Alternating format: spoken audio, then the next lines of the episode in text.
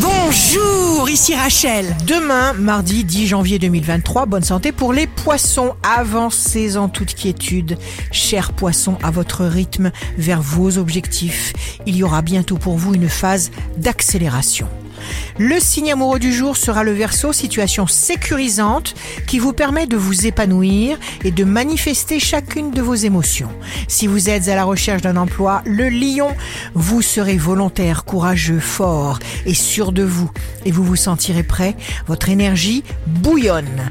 Demain, le signe fort du jour sera le scorpion. Vous saurez vous diriger vers les bonnes situations, vers la vérité, la vôtre, celle qui vous convient. Vous ne déviez pas de votre trajectoire. Ici Rachel, rendez-vous demain dès 6h dans Scoop Matin sur Radio Scoop pour notre horoscope.